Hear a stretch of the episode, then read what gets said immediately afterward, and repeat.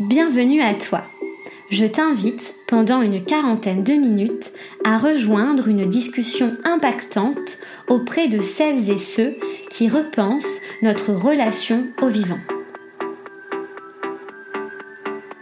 Je suis Manon Sala et je chemine depuis longtemps pour comprendre le lien systémique entre le bien-être individuel et l'élan du collectif.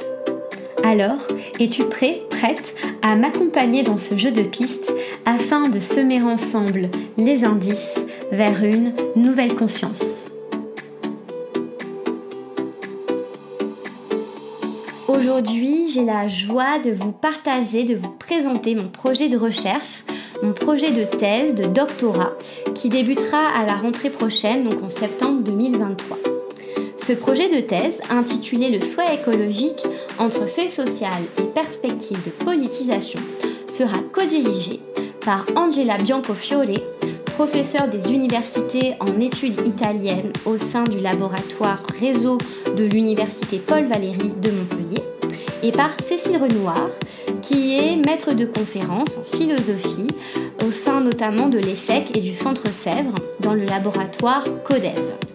Donc Angela Biancofiore m'accompagnera davantage sur les enjeux liés aux humanités écologiques, euh, notamment les théories euh, du CARE, la mise en exercice de nouvelles pédagogies de la transition liées à l'écologie sensible. Et Cécile Renoir apportera plutôt la perspective, l'expertise liée aux transitions des organisations et notamment la politisation euh, de ces théories philosophiques liées aux soins écologiques. Enfin, j'ai eu la chance et la grande gratitude d'être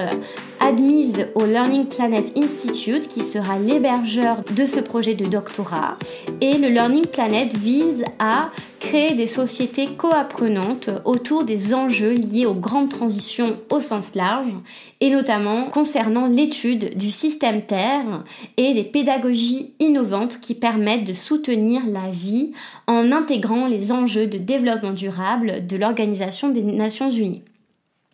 Donc voilà, c'est avec une grande joie euh, que euh, je m'apprête à vous présenter ce projet de recherche en 10 minutes. Donc déjà, j'avais envie de revenir sur la genèse du projet. ce projet est né de mes études en sciences politiques dans lesquelles j'ai fait le constat d'une perte de sens, déjà au niveau personnel, et puis surtout d'une perte de prendre soin au niveau à la fois des individus, des processus qui conduisent à la prise de décision, et finalement à l'impact de ces processus dans les décisions prises au niveau macro. Finalement, je me suis rendu compte que les relations interindividuelles qui étaient au cœur des institutions politiques euh, donc là, je parle à la fois au niveau associatif en tant que, militante euh, pour la justice sociale et climatique, mais également au niveau institutionnel, après avoir fait un passage au ministère de la Santé et des Solidarités, un passage auprès d'élus euh, au niveau donc préfectoral, au niveau politique des, politiques locales, et puis au niveau international en ayant fait un passage au Conseil de l'Europe euh, pour une mission de stage de six mois. Et ce que j'ai pu constater, c'était voilà le manque de considération systémique dans les prises de décision et la considération superficielle si on s'en tient, à cette séparation entre écologie profonde et écologie superficielle théorisée par Arnénès, que euh, finalement l'environnement ne considère que ce qui entoure euh, le milieu de vie, euh, l'individu, et ne fait pas partie de l'individu. C'est comme s'il y avait en fait une, une séparation, une différence d'extériorité entre d'un côté l'humain et d'un autre côté un milieu qui serait là pour servir l'humain sans prendre en compte l'interdépendance en fait de la place de l'humain dans ce milieu. En étant au cœur de ces institutions donc sociales, politiques, j'ai vraiment eu une crise de sens et ce que je nomme une crise du sensible, c'est-à-dire vraiment la, la dichotomie propre euh, au naturalisme occidental théorisé par euh, Philippe Descola, qui vise à mettre dans une même fonction d'extériorité les humains et les non-humains, en condamnant l'idée d'une intériorité propre pour ce qui serait extérieur à l'humain. Tout simplement, c'est comme si l'humain était le seul à être doté d'une sensibilité, d'une capacité à prendre des décisions influées par leur perception sensible, alors que les études concernant notamment euh, le bien-être animal, la sensibilité animale et puis encore plus récemment euh, les études faites concernant la communication sensible entre les végétaux montrent que tous les animaux, tous les végétaux, tous les vivants donc dotés d'une vie, euh, quel que soit le développement de leur système nerveux, etc., ont la capacité de ressentir un niveau de sensibilité qui leur est propre. Et donc la capacité d'agir en fonction de ces, euh, de ces signaux, de ces signaux sensibles. Donc vous, voilà, vous savez notamment si vous avez écouté l'épisode 50 euh, et puis un autre épisode dans lequel je, parle de la théorie de la pensée complexe dont euh, le, principal vecteur est Edgar Morin. Donc j'ai déjà repris ces idées euh, dans ces deux épisodes que je mettrai dans la description et que je vous conseille d'aller écouter et qui ont motivé en fait la création du podcast Nouvelle Conscience. Donc ce que je souhaite faire dans ce projet de thèse, c'est m'inscrire dans cette continuité de ces réflexions, de participer à la construction d'une pensée écologique au sens large. C'est pour ça que je souhaite étudier le soi écologique qui a été théorisé par Arne Ness. Donc Arne Ness est un penseur, un penseur norvégien qui euh, était à la fois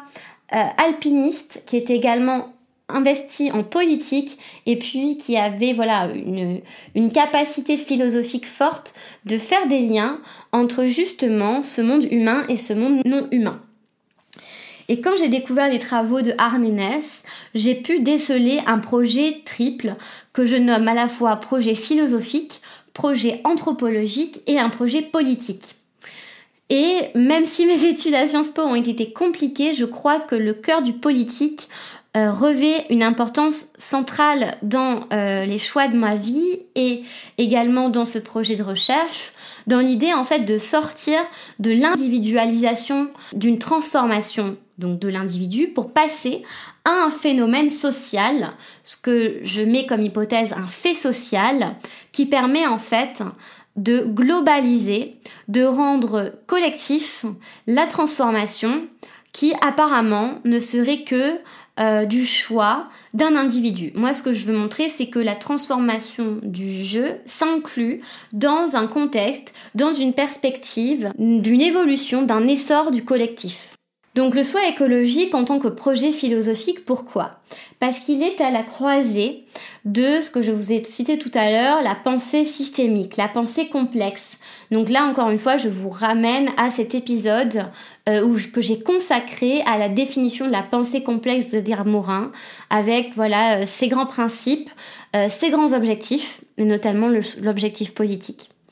Également un projet philosophique lié au Caire. Et là, je vous ramène à l'épisode enregistré avec Angela Biancofiore, qui sera ma co-directrice, et Clément Bargnodi, qui sont spécialisés notamment dans ce domaine. Donc l'idée d'un prendre soin, un prendre soin qui dépasse uniquement le lieu du soin euh, on va dire social, donc euh, euh, le, par exemple le soin en éducation, le soin dans le foyer ou le soin dans le milieu de la santé, c'est en fait une écosophie, une philosophie écologique d'interrelation qui permet en fait de par la compréhension même de notre interdépendance d'inclure ce soin dans les modalités mêmes de fonctionnement, dans toutes nos prises de décision, toutes nos pensées.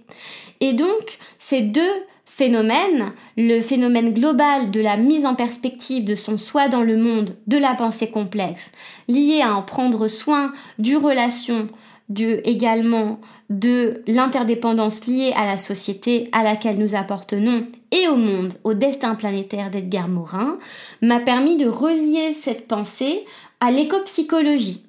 l'éco-psychologie. J'ai également abordé euh, cette thématique à l'épisode 40 avec Emmanuel Delrieux,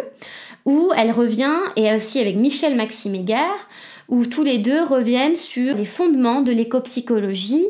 à savoir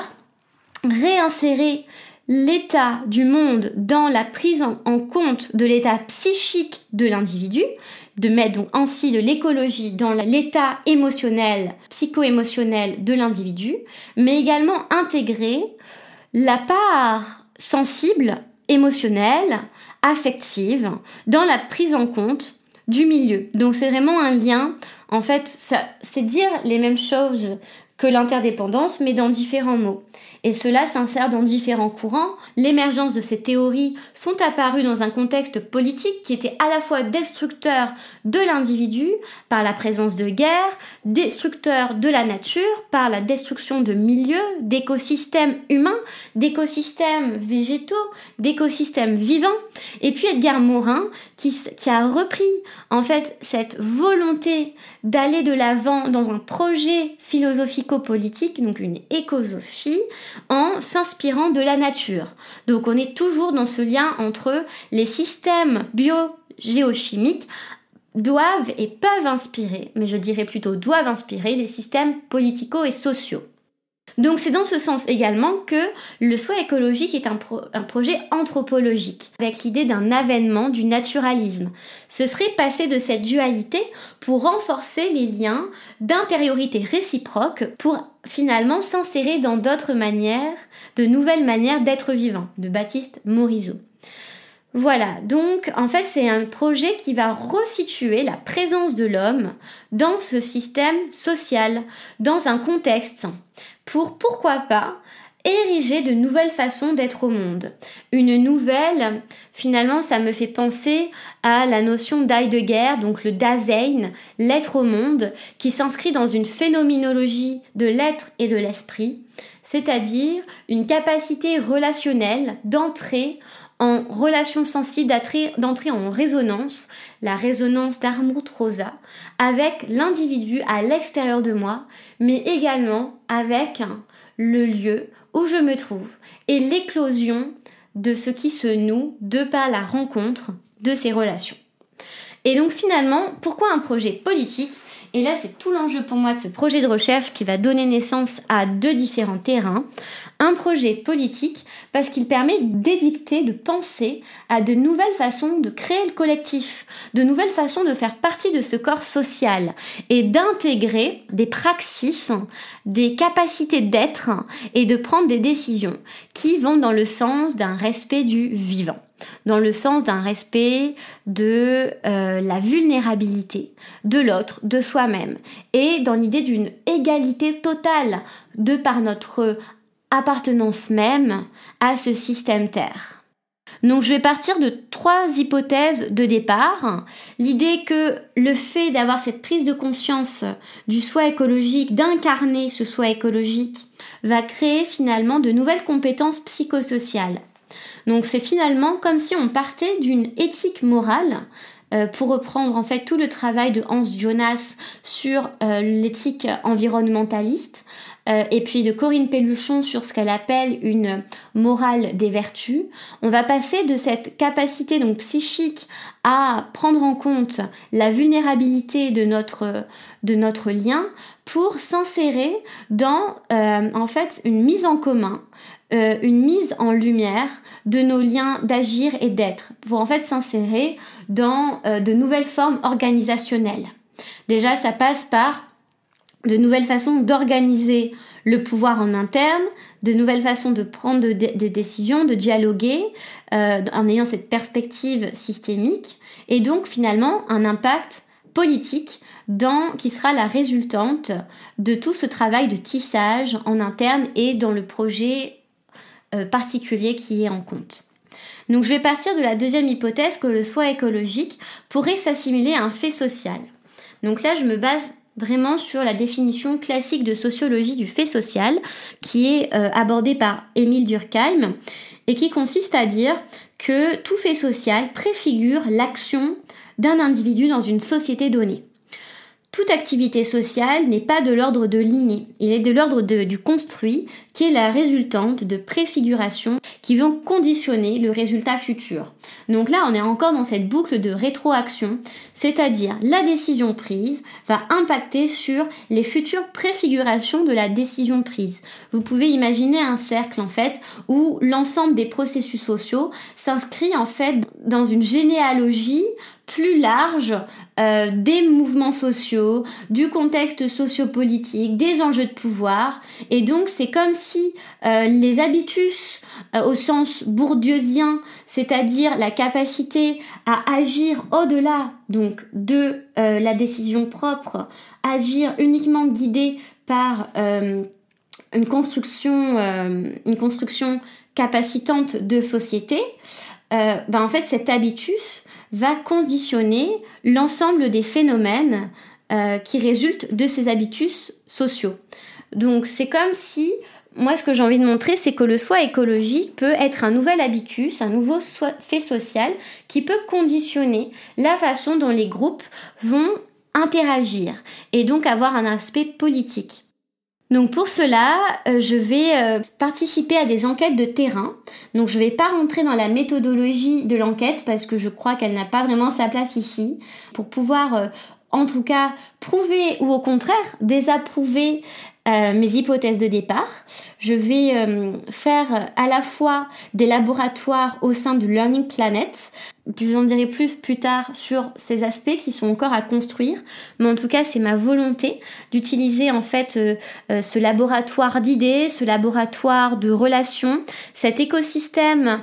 euh, apprenant pour pouvoir intégrer cette prise de conscience du soi écologique, de ces liens d'interdépendance, et puis une enquête auprès d'écolieux en lien avec euh, l'Agence nationale de cohésion des territoires, où là nous allons aller observer des écolieux. Et je partirai du constat qu'au sein de ces écolieux, les individus qui ont décidé d'aller vivre avec ces, euh, euh, du coup, ces modes de vie alternatifs ont déjà intégré ce soi écologique en choisissant de tisser de nouvelles relations avec leurs proches, au sein de leur écolieu, avec la société et avec le monde non humain. Voilà, donc ça euh, c'était pour l'aspect technique euh, donc de ce projet de recherche. Je vous remercie d'avoir écouté jusqu'ici. Euh, finalement, la présentation aura duré plus d'une dizaine de minutes, mais bon, j'avais beaucoup de choses à partager. Donc pour terminer sur les perspectives politiques de la construction de ce soi écologique, je partirai euh, de l'idée en fait de l'hypothèse que finalement l'incarnation de ce soi écologique, de cette compréhension systémique d'interdépendance et euh, de besoin de care, de respect avec le monde humain et le non humain qui l'accueille, en fait avec tout ce système Terre, permet de faciliter la compréhension et la pensée complexe dans les prises de décision. Donc là, de nouveau, je m'inspirerai des théories d'Edgar Morin, mais également de Félix Gattari qui parle des trois niveaux d'écologie, l'écologie moléculaire, qui s'inscrit dans un projet politique et je vous renvoie également vers les travaux de euh, Jean-Michel Fourniot qui lui aborde la symbolique sociale de euh, Enrique Martins euh, de l'action militante. Ensuite, je vais partir du principe de l'idée que ce soi écologique va entraîner de nouveaux liens civiques de responsabilité. Donc là, on est toujours dans cette idée d'interdépendance, d'une éthique environnementaliste. On s'inscrit également dans euh, la volonté, la capacité de se dire que notre action à un moment T peut avoir un impact dans le futur, donc la notion de génération future qui n'est pas encore vraiment euh, contextualisée dans le droit, mais qu'elle peut voilà avoir un impact sur la durée, dans l'espace, au-delà du cercle proche que va impacter la décision prise. Donc pour cela, on peut se baser sur les travaux d'Hélène Ondaillé concernant la société du risque et la nécessité finalement de s'intégrer dans une société inter-risque. Tout cela, ce nouveau lieu lien civique, de responsabilité et cette capacité à prendre des décisions en évaluant différents niveaux de pensée peuvent conduire à une nouvelle capacité d'agir. Donc, je me base ici sur des travaux qui sont à la fois issus de sciences de l'éducation, de philosophie, par exemple avec les travaux de Nathanael Wallenhorst ou encore de Jean-Marc Loge, qui parlent d'incapacitation, d'inaction possible du système euh, scolaire en fonction de l'application de procédés démocratiques au sein de l'école. Donc moi, en fait, euh, dans mon terrain, pour étudier la portée politique de la construction individuelle du soi écologique, je me baserai sur le débat à visée philosophique et démocratique de Michel Tozzi. Donc je serai totalement dans cette expérience de la démocratie, de la concertation, de la circulation de la parole et voir en fait, après différentes étapes que je ne présenterai pas ici, si cette capacitation à la fois à s'imaginer, faire, mais également à débattre, peut être concrétisée par le soi écologique. Enfin, plus largement, je vais ouvrir cette perspective, cette observation micro au niveau de groupe, à la fois en labo et puis dans les écolieux, à euh, l'ouverture organisationnelle. C'est-à-dire que ce que j'observe au niveau individuel puis au niveau interactionnel avec mes, dans mes terrains, je vais partir du principe que ça pourrait se répliquer dans de nouvelles formes organisationnelles qui nous permettraient de tendre vers une démocratie incluant euh, la nécessité écologique. Et là, je m'inspire fortement des travaux de Dominique Bourg, que j'ai également interviewé dans ce podcast, je vous mettrai le lien de l'épisode dans ma bio, et Sophie Swatton, qui expérimente de nouvelles façons de faire société au niveau de la citoyenneté, par exemple avec la mise en place d'un revenu écologique qui permet d'intégrer la nécessité de prendre en compte nos extériorités, nos externalités négatives dans euh, les décisions. Et donc c'est en fait une fois qu'on a cette, je, je me dirais que une fois qu'on a cette sensation d'être au monde, d'être en fait relié à plus grand que soi. Donc finalement, c'est vraiment de nouveaux paradigmes. Hein. C'est une, une sorte de spiritualité laïque. Euh, de, voilà, de prendre soin, de respecter, de vouloir protéger euh, ce milieu qui nous accueille et dont on fait intimement partie, qui nous permet de, d'ouvrir de, nouvelles perspectives politiques et sociales, dont on a vu certaines expérimentations euh, contemporaines avec la Convention citoyenne pour le climat, avec euh, des, des, exemples de démocratie participative qui sont extrêmement inspirantes. Mais en tout cas, voilà, passer de l'aspect théorique à l'aspect pratique et montrer que au lieu de séparer la sphère psychologiques, euh, thérapeutiques qui sont pris en compte dans le soin, dans euh, l'éthique du care, dans euh, l'éco-psychologie, au lieu de les séparer de cette perspective très individualisante et qui peut mettre beaucoup de poids sur les épaules de l'individu, je vais essayer de tisser ce lien entre cette transformation qui intervient d'habitude dans la sphère très personnelle euh, donc euh, donc euh, d'un cabinet, d'une thérapie ou au contraire de d'une moi j'aime pas l'idée d'un développement personnel mais d'un déploiement personnel par l'intermédiaire de lecture puis après de, de discussion, enfin de tout un processus psycho-organique que tout ce processus peut et doit s'intégrer dans des formes politiques organisationnelles. Or, notre société a tendance à séparer les deux, à mettre d'un côté tout le travail personnel de l'individu et de l'autre tout le travail politique, organisationnel, social au sein de structures. Sauf que au sein de ces structures, on a des individus. Et moi, ce que je veux montrer, c'est que ces individus ont un impact fort sur l'organisation, la structuration de l'institution et que pour ça, il faut intégrer la prise en compte sensible de l'individu au sein même de l'institution, à la fois donc par de nouvelles modalités de prise de décision, mais également dans une capacité d'écoute, de compassion, d'être au monde, de présence avec nos collègues, avec nos amis, avec nos compagnons de lutte, quel que soit le milieu. Donc je voilà, j'espère que cet épisode vous aura plu. Euh, il sera le début d'une longue série que je vais introduire dans une troisième saison de ce podcast à partir de la rentrée prochaine. Et euh, je souhaite que ce podcast soit désormais un recueil pour partager mes travaux de recherche, pour avoir également accès à des personnalités qui s'inscrivent dans cette pensée systémique de l'écologie et qui sont capables de simplifier des visions qui à première vue peuvent paraître euh, loin de toute matérialité avec euh, la notion de spiritualité, d'ésotérisme qui pourrait faire peur ou encore loin de toute euh, compréhension simple alors que finalement il suffit de revenir à l'état d'être premier, d'ouverture euh, en fait à notre milieu qui nous a fait grandir, évoluer jusqu'à l'espèce homo, le genre homo que nous sommes aujourd'hui. Donc je vous souhaite une très bonne journée, merci encore pour votre écoute Si vous avez des remarques, des suggestions de lecture, des inspirations, n'hésitez pas à m'écrire, à me les partager. Je serai vraiment ravie d'aller explorer. Et puis si vous êtes à Paris l'année prochaine, je serai ravie de vous rencontrer. Euh, je partagerai également tous dans ce podcast euh, les différents événements, les différentes conférences qui vont nourrir ce projet de recherche. En attendant, je vous souhaite un très très bel été. Je vous remercie pour votre fidélité. Je suis heureuse de vous savoir ici parmi la communauté de la conscience écologique et la conscience systémique qui a pris naissance il y a maintenant deux ans. Et je vous dis à très bientôt. Au revoir.